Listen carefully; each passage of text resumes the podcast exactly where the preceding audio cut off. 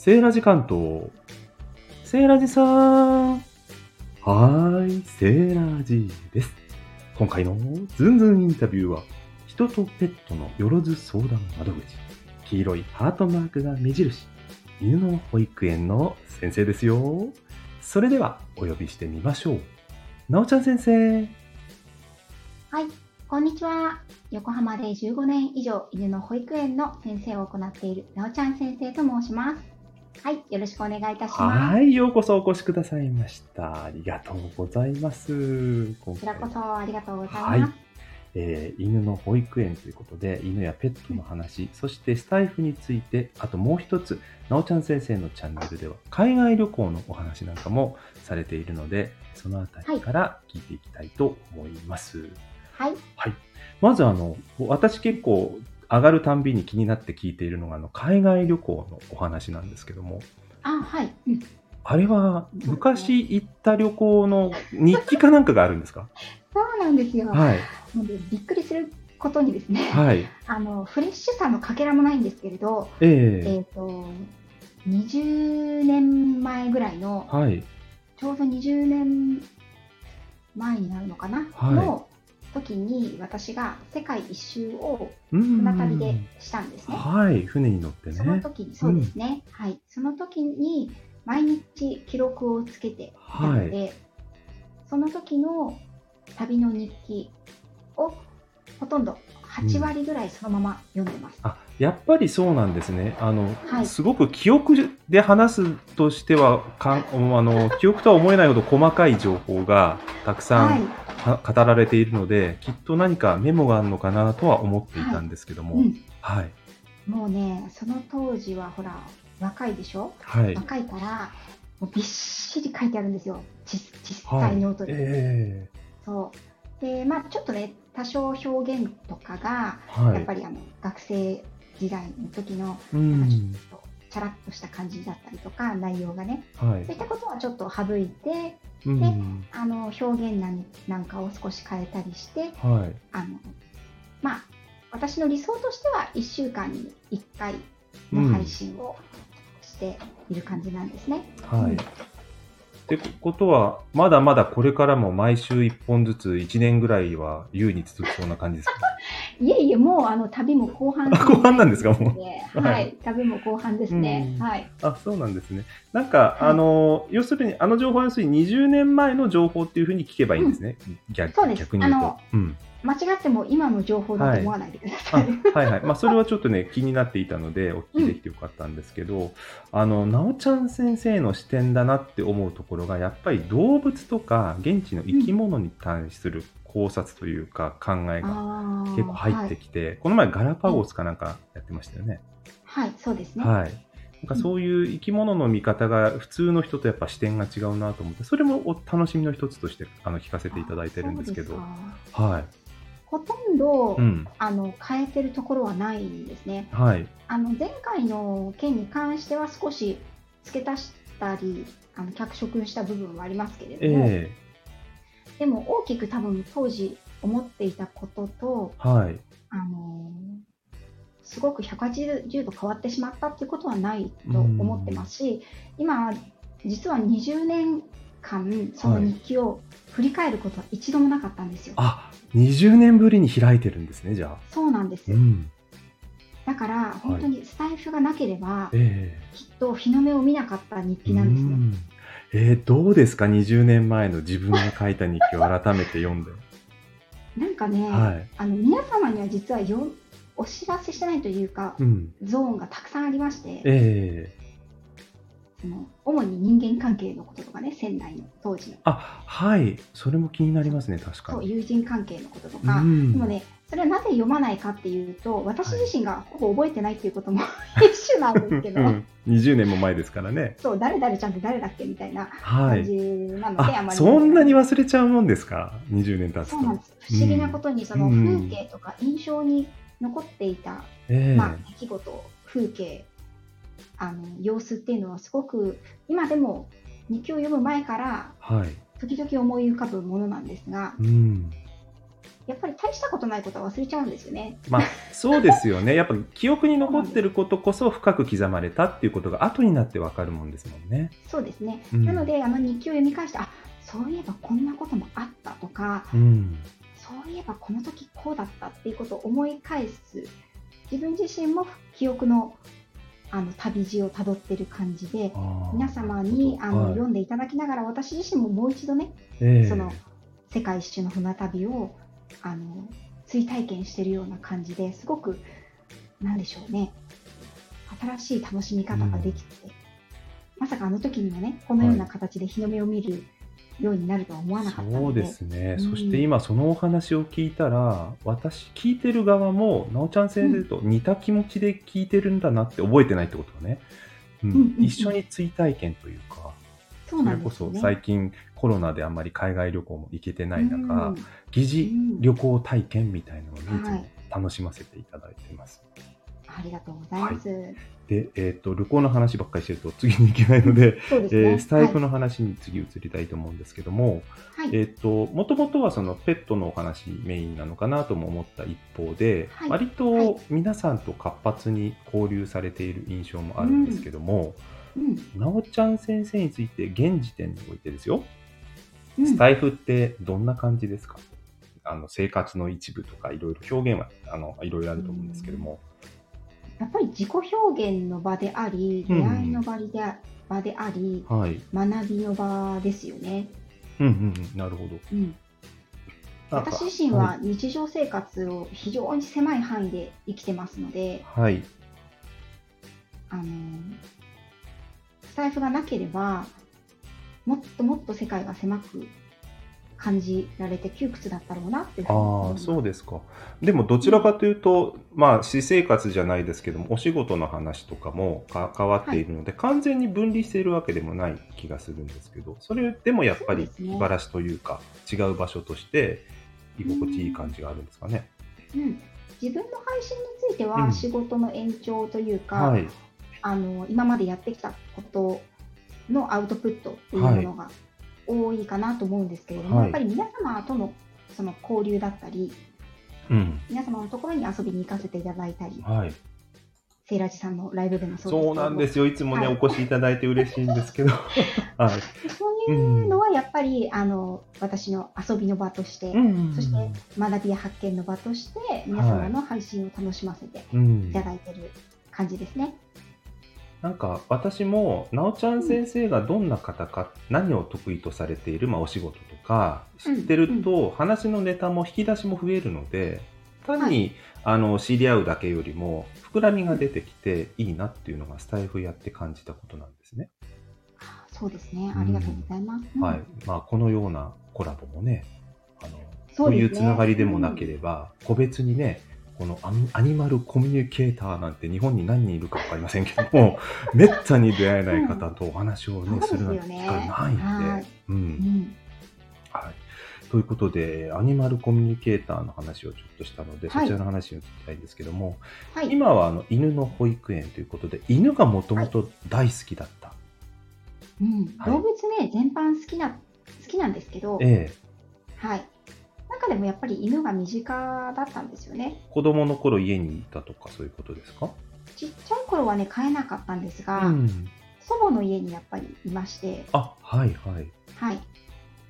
大きい犬がね、うんで自分でもずっと飼いたいと思ってたんですけど、ううんん。なかなか飼えなくて、でも小学校、低学年の時にやっぱり仙台のワンちゃんを飼っうんたのがきっかけですね。ああ、そうなんです。それはご自宅で飼われたってことですね。自宅で、はい。あなるほど。で、犬を飼いながら、まあ、当時はうん当然小学生だったら学小学校に行き、はい。で、まあ、いずれどこかのタイミングで社会に出ると思うんですけども、将来よく夢とか語るじゃないですか。小学生の時とか、将来の夢、そこに犬とかも登場してたんですか？私ね、小学校の時の夢は、え あのね、漫画家でしたね。あそうなんですか？オタクなんですよ。あら、え、このアイコンのイラストはご自身で描かれてあ、違います、違います。ではないんですね。これは、あの、これは、えっと、うんイタリアに住んでらっしゃる元ツアーコンダクターの、はい。あの、イワボンさんというはい。はい。財布の配信者さんが、あ、はいはいはい。なんか同じテイストのアイコンを見かけることがあるので、同じ方の作品かなと思ったんですけど。そうなうん。あそうなんですね。まあ、漫画、絵を描くのはでも好きだったってことですか？そうですね、うんはい。絵を描いたり、うん文字を読んだり書いたりするのが好きえでしたね。ー、あ、そうなんですね。じゃあ実はかじご自身で描こうと思えば、いくらでもイラストとかは描ける感じなんですか？いや、イラストは描けないですね、あもうね。そうなんだんはい。で、小学校の時、漫画とかも描いてたものはもう残ってないんですか、そう。でも、うんえっと、高校とか中学の時には、もう水族、あ、えっとね、動物園の飼育係になりたくて、あ、もう高校生の頃にはそんな意識になってたんですね。そうですね、はい中学、高校ぐらいの時そんな感じで、ああ、そうですそれか。か、ううんん、あの、イルカの調教師、ええなのがあって憧れですよね。憧れますよね。はい、んそう簡単になれないですもんね、あれね。そうそうそう。うん。それで、その後、本当に高校卒業する前ぐらいにはい進路を決める時にな,、ええになって、ええ盲導犬の訓練士になりたかったんですよ。おお、今度盲導犬になったんですね、水族館から。うん。うん、いろいろあって。そうでも、まあ、ずっと動物関係はぶれなかったんですい。けど、うん。でも、まあ、とりあえず大学は行ってこいというふうに言われましたああ、ので、なるほど。うん、大学は行こうというまあ、感じで、大学出てから盲導犬の訓練士になることもできますもね。そうんそうそう、できるからっていうふうに言われて、うん。で、えっと、大学行ったんですけど、やっぱり動,、うん、動物に関わる仕事がしたいということでね、はいはい。最終的にこういう感じになったわけですね。うんちなみに大学は動物と関係ないことを学ん全く関係ないですね。なんか間違えてあそっちでお誘いがあって言いかけたとかいうこともなかったんですか？のいや、全くないですね。私、歴史学科なんですよ。ああ、そうなんですね。ええはい。何の関係もないですね。うんで、もう動物愛がやっぱり消えず、うん。そう。盲導犬の訓練の方に進んだ。いや、盲導犬の方は結局行かないで、えあの、でも犬に関わる仕事がしたいと思ったんでえすね。うん、はい。それでただ、まあ、何しようかなっていろいろ探していたときに、えまあ、私の師匠であるイギリス人のトレーナーさんに出会いまして、えへえ、日本で出会ったんですか、その方は。そうです、彼女が日本にセミナーをしに来たので、えー、すごい聞きに行ったと、そこ。はい。そうそう、そこに聞きに行って、ん。一目惚れして、え。私、行きたいです、イギリスに。ということで、その方のお家に住み込むことになったんですー、ね。それって、セミナーって一日セミナーとかですか？まあ、一日です。はい、もちろん。聞いた瞬間、もうこれは、みたいな、ビビッときた。そうそうそうそう、ビビッと来て、えー、ちょっとそこを聞くつもりなかったんですけど、えな どんなところにビビッときたんですか？すごいことですねうん。あのー当時は、はい。えっと、犬のトレーニングとか訓練っていうと、まあ、はいそれまでもいろいろ、こう、いろんなふうにところを見てきたりしたんですけど、はいやり方。えうんと私はちょっとこれは、うん、どうかなと思う感じのことだった、やり方がね。えうん。うんただそのイギリス人の先生が、うん。えっと、英国式、まあ、イギリス式の家庭犬トレーニングセミナーみたいなので、はあ。来たんですよねええその時にあのそのトレーニング方法を見てええこれは面白いと思ったんですね、はあ、日本人の発想にはないような。うん、例えば。うんうん私はそれまでその方法をややり方を見たことがなかったので、はいすごくあの新しいというか、ええうん、あのちょっとびっくりしたんですよね、うんうんで要するに彼女は日本語全く喋れないんですよはいその。英語でね。うんはい。英語でうん。でそのデモンストレーションしてくれたワンちゃんっていうのは、はい。えっと、日本人の飼い主さんのその日に来た子なんですよね。はあ、初めて会った子ですね。初めて会った子なのに、うん。これだけ意思の疎通ができるようになるなんて、うんでびっくりしたわけですね。で私もこの方法を学んでみたいと。思ってしまって。すっごい。でもそれは先生もびっくりですよね。その場で先生のとこ行っていいですか？ってアプローチしたんですよね。本当ね、うんその時に先生が、うん。あの、セミナーの最後に、はい。その、そのセミナーはですね、うん動物の専門学校で行われたんですね。はい。だから、その専門学校の学生とかがたくさんいて、えで、将来動物関係に就きたい子とか、まあ、現役のトレーナーさんとかもえうん。多分いたと思うんですけど、はい。で、えー、と私も当時そういう動物のことを学ん学ぶ、まあ、短期なんだろう短期の学校みたいなのにちょっと、はい。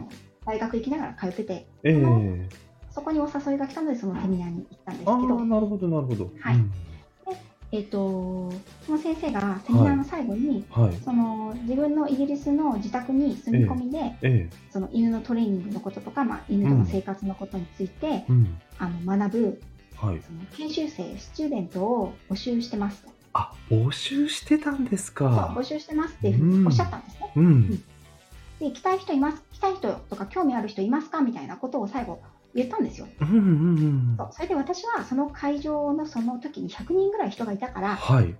まあもしかしたら100人もいなかったかもしれないけど、えたくさん、少なくとも15人以上はいたわけですよ。えええ どんな、どんな、そうですか、桁が違うじゃないですわかんないけど、たくさんいたんですよね、人。はい。うん、そんな感じたんですよ。はい。たくさんいるし、うんみんなね、そういう動物のトレーニングにうん興味がある人たちだから、はい。たくさんこう行きたいっていう人がいるだろうと思ったん思いますよ。よね。うんですよね。うん。で、はい、行きたいですって手を挙げたら私しかいなかったんです。周り見たら自分だけだったと。そう、ん。やばい、私しか手挙げてないけど、向こう。やばいというか、本当はラッキーなことですけどね、それはねそう。そうそう。うん。で、え？みたいな。そしたら、もちろん見つかって、ええね、一人しかいないから、うんうん。ですよじゃああね。なた来なさいとすごい。言われたんですね。はい。でもううんそこからもう決まっちゃって、はあ、そこでもうイギリスに渡ったわけですね。はい。もう運命ですよね。運命ですね。めちゃくちゃ貴重な体験ですよね。はい。その時あの、あれこれ、ああの予定があるし、講習、家を、家の人を説得するとか、お金のこととか、いろいろも、悶々として悩んだりとかしなかったんですか？違うの。うんもうね、うん逆なんですよ。逆。逆で、ええしあのそれが大学4年のはい3月とか4月だったんですね。ええだからもう卒業しなくちゃいけないのに、就職決まってないわけですよなるほど。もう崖っぷちだったんですね。そう行くとこなかったんだ就職活。動をしなきゃいけない、はい。大学4年の5月、8月の間にうん世。界一周してたので、あ、そっか。そう。はい。で、親は、私、うち自営業なんですね。えで、親は、あの、就活なんかするなと。えええ家の手伝い。家の手伝いではなくて、うん自分で何か起業しろって言なわれて。るほどね。そっちですね。独立しろと。うん。人に雇われるんじゃなくて。そう、うん人に雇われるんじゃなくて、ええ人を雇えみたいな感じで言われおお、て、英才教育だ。私うん。長女、長女なので、はい。なんかそういうふうに言われるし、うん。で、父親がやっぱりイギリスに2年半、あの、留学経験があるのであ、、そうなんだ。はい、うん子供たちは一度は、その海外をうん。経験させたいって思っていたんですね。はい。それでいつ留学するんだいつ留学するって言いたいんだあの言わな言うんだって ずっと母親に言ってたみたいでなるほど。その、私は嫌だと思ってたんですよ、ええ留学するのはね日本の方が、はい。あのいいと思ってたのではい留学する代わりに世界一周させてくれって言ったんですよああ、そうなんですね。まあ、世界一周してるときはまだイギリスに行く予定は立ってなかった全然ないですし、全然ないです将来の予定もまだ、全然立ってなくてやばいどうしよう帰ってきちゃったけど世界一周したらなんか見つかるかなと思ったら何も見つからず帰ってきちゃったよ、みたいな。世界一周した時に見つかったものは、やっぱりうん。一度だけの人生だから、自分の好きなことを仕事にうん。してみようって思って、なるほど犬関係に行こうっていうのが決まったんです。おおーまあ、じゃあちゃんと得ていたんですね。うんそう。だけど、実際どうやって、犬って言っても広いですから、分野がです。ね。うん、何をしていったらいいかわからなかったんですね。これって決め手がない状態で、うん、それでいろいろもがいてる、もがいてたら、そのイギリス人の先生に巡り合っちゃって、これをやってみたいって思ったわけで、うんうんうん。親はいつ留学するんだとはい。言うし、それはもうまたとない、迷うことないですね、そしたそう、ら。だから何の障害もなかったんですよ。はい。あ早く行ってこい。いつから行くんだ、やっとかみたいな。やっと行くのかみたいな。で、しかも、就職のね、デッドラインもね、ギリギリのところで、進む先が、とりあえず。決まったぞ。つなぎができた、みたいなね。勉強してこいと。うんうんうん。それで、あの、行くことになりましたね。あ、そうですか。当時あれですか、英語は割と得意だったんですか？全然もう英語嫌いでしたね。じゃあそこだけは頑張ったとこなんですね。で、私がえみたいな。うん一番ハーはドルを感じたのは英語で、い。えでその先生に言ったんですよ。えはい。すいません、先生、私、うんあの、英語よくわかんないんですってうん言ったら、あの、犬はね、英語も日本語もわかんないわよって言われて、うんうんあ、そうだよね、と思って、はい。ですいません、先生、私、犬のこともよく知らないんですって言ったら、それ勉強しに来るんでしょって言われて、うんあ、そうだよねって思って、もうね、ね。あのね、うん全部お膳立てができてたんですよね、気がついたら。いい先生だこと。そう、だから、はいで。きましたね。しかもあれですよね、あの後で質問しようと思ってたことなんですけども、あのうん。動物のコミュニケーションと、あとはい。今、英語が話せない人にとっては、言葉が通じない人間同士のコミュニケーションって、うん。何か共通項がもしかしたらあるのかなとも思ってたりしたんですけど、そうですね、非言語のね、はい、あるかもしれない。うん、うん、でも本当にすごくよくしていただいて、え。で英語もですね、人生で一番英語力が高まったのは、えうんもちろんあのイギリスにいた時でしょうね。だって住み込みだったんですもんね。うん、であの日本人なんてテレビでしか見たことない人たちがたくさんいたので、なるほど。はい。うん、あの英語で喋るしかないんですよね。ですよね。もう全部テレビつけようが何しようが英語のシャワーですからね。はい一日中。はい、そこはあれですか、その住み込みでスチューデントとして行ったのは、日本人一人、他の国の方とかもいらいあたんですか？全然普通に普通の一般家庭にええ。いきなり日本人の女の子がはい現れたって感じですから。あそうなんですね。本当にじゃあ、ごはい。家族の一員としてあ一緒に住んでたみたいな。はい、それもいい出会いですね。探したって出会えないですよ、うんだってそういう環境。貴重な体験でしたね。ねえで、住み込んで、あの、全然想像つかないんですけど、はい。あの、こんなこと話していいのかしら。その、うん住み込んでる間、毎日毎日何をするんですか、最初？でね、まず朝起きて、うん。あの犬たちを散歩させに行くんですね。あ、はいはい。はい。犬が9頭いまして、そうんの時に。。あ、9頭ね。で、そう、んえっと、住み込み始めて3日目の朝からはい犬の散歩が私の日課になったんですけど、ああ、なるほど。で大体1時間ぐらい森を、おお、森をね。そこの日本と環境がなんか違う。日本の森と違うイメージですよね、きっとね。森って言そうで。すね、うん、へえ本当森を散歩して、うんうんそれもリードなしですね。あ、リードなしなんですね。まあ、はい本当人があまりいないようなとこなんですかね。そうです、もう全然誰もいないので。うん。うんうんで、笛だけ持たされて、あ、笛なんだ。笛はいとおやつを持たされて、ええ笛を2回吹くと戻ってこいっていう合図なんですね。ああ、あの、よくシープドッグって言いますよね、犬。うんうんうんうん。あれもはい笛使いますけど、あんな感じですか、要するに。でね、あの笛ってね、ちょっと吹くの難しいんですけど、あちょっと違う笛なんですよね。うーんまあ、イメージ的にあんな感じですね。その笛の音色の違いによって、はい。あのそこに泊まり泊まりなさいとか、うん。帰ってきなさいとか、うん。そういったあのトレーニングもされてる子たちなので、えー、その笛によるトレーニングっていうか、しつけっていうのは、そのイギリス式としては普通な感じなんですか、いやー、一般の方は使ってらっしゃらないと思うんですが、そうなんですね。うん。うん、そうですね、私の先生は、はいまあ、ちょっと特殊なトレーニングをする方だったので、ええ特殊な犬たちのはい。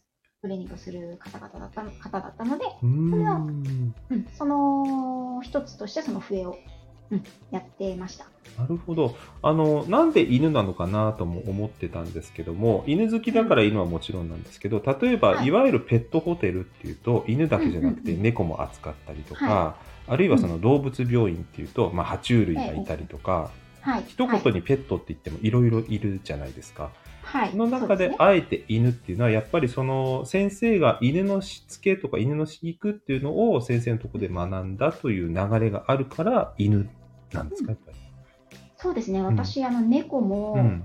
好きだし、うんハムスターとかも飼ったことあるし、はいはい。でもなんていうのかな、でその大学通いながら、ちょっと、うん、ペットのことについて総合的にこう学ぶようなはい。な、専門学校といったら、まあ、言い過ぎですけど、そういうところに通ってたんですね。ありますうんよね。はい。そうですね、うんそれで、例えばペットショップ経営をする、経営というか、ペットショップで働くはい。ための基礎知識を勉強したりとか、はい。まあ、犬でも美容の方だったり、うん。あのまあ、そういった動物が集まるようなうん。施設のはい。スタッフになるための勉強だったりっていうの、はいい、ろんな勉強を、まあ、講座があってやったん取ったんですけど、ええ一番面白かったのがうんそ。の動物犬の行動学についてだったんですねああ、行動学あるんだ、そういうのが。はい。だから動物をうん。たちを物として商品としてはい。扱うっていうことに興味がなかったんですよああ。まあ、ペットショップってどっちかっていうとコモディティっていうか物扱いですもんね売り物っていう感じがありますけど、売り物はいうんあくまでも生き物という前提でしかない。物対生き物としてうんうんの興味があったんですね、うん。どうしてこの動物はこういう行動をするんだろうとか。うん。うん。そういう意味ではですねあのペットとこう対話ができる先生だからこそちょっと聞いてみたいんですけども、はい、はい。犬から見てもこのこの人間ってこんなやつじゃねみたいな風な意識があって見てたりするんですかね。うん、あもちろんそうですね、ううん。ん。いろいろと、はい。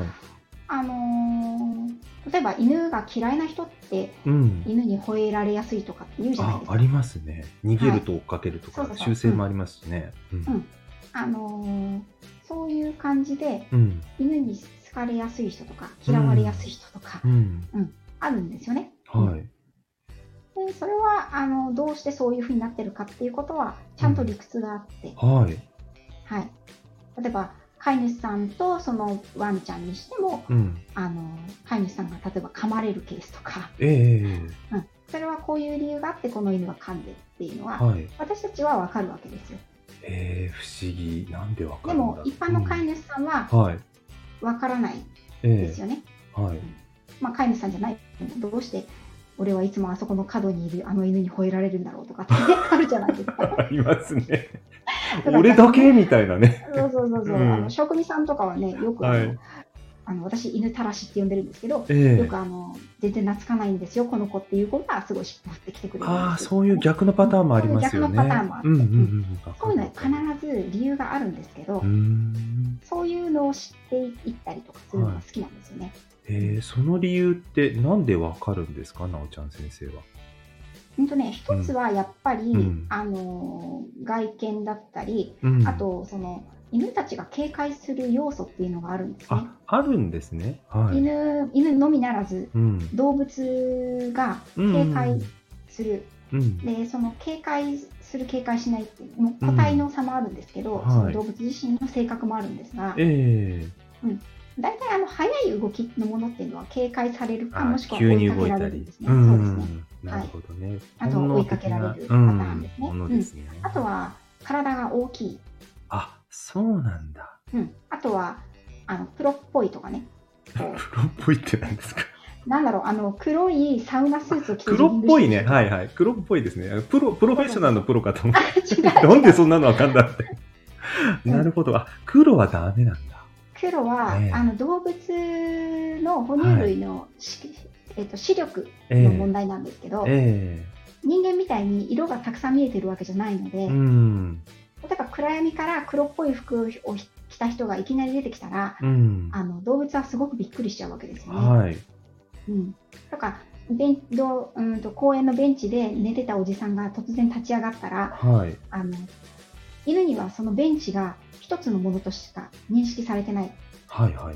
うんでも近く通った時にうん。そのおじさんがいきなり起き上がっうん。それがびっくりして怖くて吠えちゃったとかね。うん。だから私なんか散歩する時で怖がりな子うん。人間がちょっと苦手な子の場合は、はい。ベンチに人が座っていたらそのベンチの近くは寄らないです、ね、ああ、動く可能性のあるっていうのを理屈でわかりますもんね、人間はね。でもそういうことやっぱり知らない人が多いので、ううんちの子はどうして、はい。あの突然吠えるのかしらとかねああ、突然じゃないわけですね、犬。突然じゃないんですよ、うんうん。私たちというか犬の言い分は突然ではないんですけど、うん。だからそこの理解を溝を飼い主さんとワンちゃんのその認識の差ですね溝を埋めていくのが私たちのようなトレーナーの仕事だと思ってるんですね、えー、なんかそれ、飼い主さんもトレーニングししていただく価値がとてもあるとこですね。知らないだけで。うん。まあいろんなトレーナーさんの訓練士さんがいるんですけど、はいええまあ、トレーナーさんに関してはうん。私はあの人間のトレーニングだと思ってるんですよね。うんうんうん。なんでかっていうと、はい犬だけが変わるってことは絶対にないので、はい。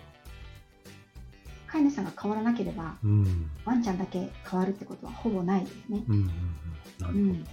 なんかよく、なおちゃん先生のお話を聞いててね、あの言葉が十分に伝わらないというところも含めて、子育てにも似てるところをたまに感じるんですけど、はい。うん。なんか子育てもそう、あの、親は子供に育てられるとかいうこともはいね、表現されることもある通り、まあ、ペットをし育ててるように見えて、ペットに育てられるっていう要素も実はあるってことですね、飼い主さんもね。あ全くそうだと思いますね。私はあの逆にあの子育ての方がキャリアが短いので、うん。そっか。はい。そうだからあこれは犬と一緒だなとか、なんか上手そうですよね、逆に言うと、なおちゃん先生は。犬っていうか、動物だと思えばいいわけじゃないですか。人間のそうですね。動物だと思ってるので、そうですよねあの同じ生き物だと思ってないんですよねあんまり。はい。同じ人間だと思ってないってことですね。そう同じ人間というか、うん。自分ではないので違うのが当たり前、うん。うんねだと思ってますね。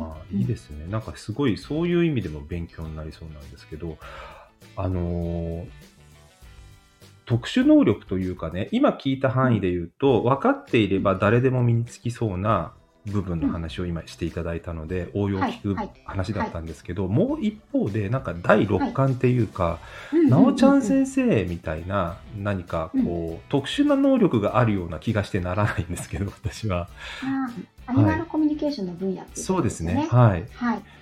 で、アニマルコミュニケーションについては、うん。私自身は実は昔はあの、はい懐疑的でしたね。疑っていた。そうなんですね。はい。うん信用していなかったなもんあるかいみたいなね。はそうそう、あのーそういうスピリチュアルな方とかい。、えその霊が見えるとかねえ、はい。あの見えないものが見えるとか、聞こえない音が聞こえるとか、うん。そういうメッセージを伝えるとか、そういう能力を持って生まれた中に持っている方っていうのはええいらっしゃるとは思っていたんですよ。うん。ただ、それがその自分にあるとは思わなかったし、うん。思ってない、今でもね、はい大して思ってないんですけど、思ってないしそうなんですね。うん。うんあの勉強してできるものではないと思ってたんですね。うん。うんそれは特殊能力だから、持って生まれてる、あの能力だから、ってはいいうふう。に思っていたんです。えただ、そのアニマルコミュニケーション自分がやるようになったんですけども、はいそれをどうして疑っていたのに自分でやるようになったかっていう。ところは、やっぱりそれを必要とする方がいたんですね。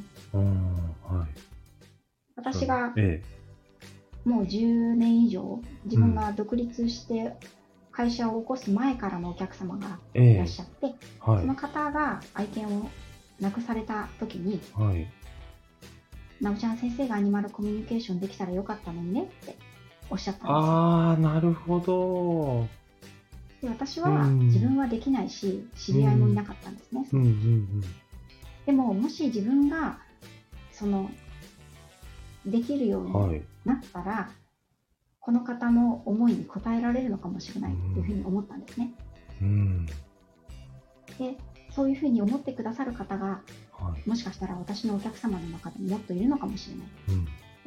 自分でさ当初はやると思わなかったんですけどはい。その疑うだけじゃ良くないなと思ってはい。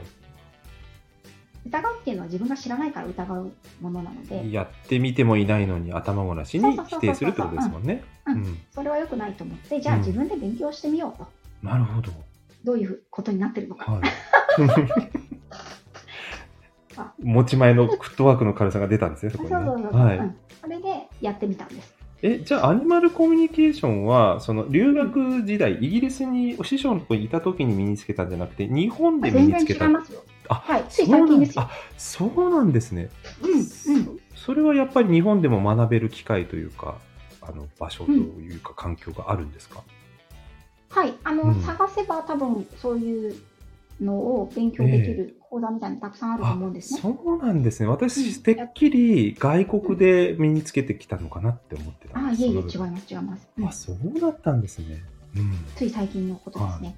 いや、まだまだね、認知も低いと思いますし、うんなんといってもびっくりしたのは、その、あの世に行ったね、あの、うんもうこの世にいないことをコミュニケーションをするっていう話もされてた気がしたんで、それって何なんでしょうってすっごい不思議に思ってたんですよ。ねうん。私もやってて不思議ですよ。うん 自分で言ってるし。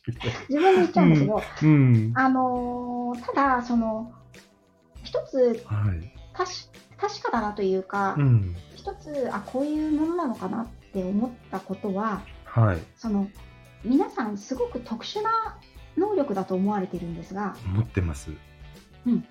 実はね、誰にでもあるものなんですね。うん。そうなんですか？っていうふうに言われるし、はい。自分でも、あ、そうなのかもしれないって思うんですけど、うんた。だ、うんと、その非言語のコミュニケーションっていうものを、人間は忘れてきちゃったんですよね。あー言葉を手に入れちゃったがゆえに失っちゃったんでしょうね。うん。でよその広い世界をうん。見回しても、はい。言語や道具やそういったものを使ってコミュニケーションをする動物って、うん。まあ、あの単純なげ、うん、単純ななんていうのかな道具だったらうん。高等動物って言われるものはいがあるんですが、うん。うんとほとんどの動物は非言語のコミュニケーションなんですよね、そうですね。動物種が違ってもはい。だから本来は人間もそのカテゴリーにいたんですよでも人間は道具を使って火を使ってうん。言語を使って文字を使うようになったとはい。だからその能力を置いてきちゃったんですね本来持っていたものをね。本来持っていうたん自然界の生き物たちとコミュニケーションを取る能力を忘あれてきちゃそっか。同じ種族同士だけじゃなくて同じ地球上にいる他の生物ともコミュニケーションを実はする能力を持っていたと。うん。うん、なるほど。だから本来はみんな持ってるけど眠ってしまってるんですよ。っていう。ああそれを起こしたりちょっと伸ばしたりすることによって普通の人よりコミュニケーションが取れるようになるだから霊感がある方とと。か、うん。そういういろんなメッセージを受ける方とか、うん。生まれながらにしてそうはいいう能力のある方っていうのはその部分がはいすごく鋭く例えば鼻がいい方とか目がいい方とか、え生まれつき走るのが速い方とかいらっしゃるじゃないですえか。はい。そういうのと同じで、うんそういう能力を生まれながらに、こう、高い能力のまま持って生まれる方ももちろんたくさんいらっしゃると思うんですけど、はい。本来何もなかったわけじゃないから、うん。磨けば光るよ的な。なるほど。いや、でもそれを聞いたら嘘っぽくない感じがしてきました。うん、うん。そう。それで、ほら、うん私なんかは音楽全くやらないんですね。はい。わかんないから、え例えばクラシックのあのモーツァルトとか聞いて、聞いたときに、えはあ、なんか心地いい音楽が流れてるなっていうのしかわからないんですけい。ど、うん。プロフェッショナルな方は、うん。あ、これは何蝶々だなとか変調したなとか、あ、すぐわかるって言いますもんね。すぐわかりますよねうんそうですね。でこのはい。楽器は、あのーここでこういう音符で弾いてるなとか、いろいろあるじゃないですか。そう。しかも理屈わかんなくても、他の蝶に変えられることがいるんですよね、子供とかだと。あそうなんだ。だびっくりしました、それ見たとき。うん。そういうのと一緒だと思うんですよ。そうですね。だから、はい全く何もわからない人たちから見てると、うんあの人動物と喋ってるみたいな感じになるけど、そうですね。おかしいじゃないみたいなね。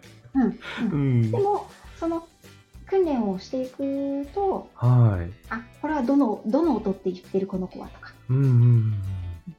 なんかそういうのが見えてくるというか、へえ。キャッチできるようになっ素てる。敵ですね。なんか、そういう、この話聞いたら、私もやってみたいっていう方、結構増えるかもしれませんね。そうそうそう。うん絶対ね、あの、なんだろう、ブロックがかかってるんですね、自分には。はい。絶対できないってうん思い込むブロックがいろんなことに人間ってかかってるし、うんうんうん。でもそれをかけるのも外すのも自分次第なんですよね、はいどんなことにおいても。うん。一つはね、はい。自分に対してのその可能性を疑わない、うんうん疑いたくなるんですけど、うん。ねでもそれを外したら、新しい何かが見つかるかもしれない。それこそあれですよね。あの、進路に悩む若い子供たちに、ぜひとも、うんいろいろ、なおちゃん先生の今のお話を、広く広めていただきたい。そうもうね、うんまあ、いくつになっても、ね、自分が健康で、うん。そういう思いがあれば、はあと周りに、こう、あと自分で動くこと、うん。はい。そうですよね。うんすぐに行動されてますもんね。うん。そう、あの、ダメだったらやめればいいんで。うん。ねやめるのも簡単ですから命まで取らね。れないから。そうですよね。あ、そうあやっぱ世界を回ってきた人は違うな。命まで取られなければ、はい。大体何やっても、うん。またやり直せるんですよ。そうですよね。そう。うんって思ってます。はい。ありがとうございました。なんかね、本当にいろいろ聞けば聞くほどもっと聞きたいことがあるんですけど、時間がね、一応すいません30分目安なので。本当に残念なんですけども、一応締めくくりに入りたいと思うんですが、あの、はい。せっかくペットのお話をいただいたのでね、例えば、動物に理解がない方とか、これから興味があってペット飼いたいんだけど、あの、うん。ここだけは、あの、気をつけておいた方がいいよとか、なんかそういう動物に対して興味がある方に何か一言メッセージがあれば、あの、飼ってる人でもいいんですけども、うんうんうん。うんはい。お聞きしたいなと思ったんですが、いかがでしょうか？はい。はい。えっとね、やっぱり、うん自分の、これ人、対人間でもそうなんですけど、はい。あの、相手のことをよく知りましょう。はい。うん。相手のことをね、自分の気持ちや思いや理想を押し付けるんじゃなくて、うん。うん。まず相手のことをよく知る。はい。そこからコミュニケーションを取っていくうん。といいかなと思います。相手に自分のことを知ってほしかったら、はい。自分の主張をするだけじゃなくて、うん。相手のことをよく知りましょう。なんで私の言うことを聞いてくれないんだろう、この子じゃなくてこの子は何をしたいのかなっていう、そういう観点ですかね。うん聞いてくれないなと思ったら、うんなんでこの子は聞いてくれないんだろう、はい。どうしたら聞いてくれるんだろう、はい。っていうところですね。なるほど。対人間でも一緒ですよね。そうですね。えー、いやー、なんかすごい、今日はお宝級の有料配信級のお話を聞いた気がします。いやいやいや、ありがとうございます。何かあったら、ぜひ、はいあの、いつでもレターですねでもお待ちしてます。はい、続きのね、深いお話は日頃のなおちゃん先生のね、チャンネルの方でたくさんもっともっとお話聞けると思いますので、ご興味を持ちましたらね、今後もはいなおちゃん先生の配信を聞いて勉強させていただきたいと思います。はい、ありがとうございます。はい、ということで、あと最後に一言、今動物の話をいただきましたけども、あのスタイフのリスナーさん向けに何か一言あれば、あの、いただけ。ますか？はい。はい。と、本当にね、スタイフに出会って、こうして私1年半ちょっとやらせていただいてますけれど、本当に自分の世界が広がったと思っています。なので、うんと、本当に聞いてくださる皆様、いつも感謝しております。ね、それから、うん、仲良くしてくださる皆様、それ以外でも、こう今日初めてね、配信を聞いてくださったという方も、何かしらね、ご縁があって、今日、こうやって聞いてくださったかと思いますので、よかったらこれからも仲良くしてください。はい。ねそんなご縁がはい、できたら本当に嬉しいです。そういう意味も含めてね、こういう番組も私は作ってますので、ぜひね、ご興味持たれたらね、皆さんつながっていただけると嬉しいと思います。はい。それでは、えー長時間になってしまいましたが、最後までご視聴くださった皆様、本当にありがとうございましたあ。りがとうございました。はい。それではまた皆様、ごきげんよう。ごきげんよう。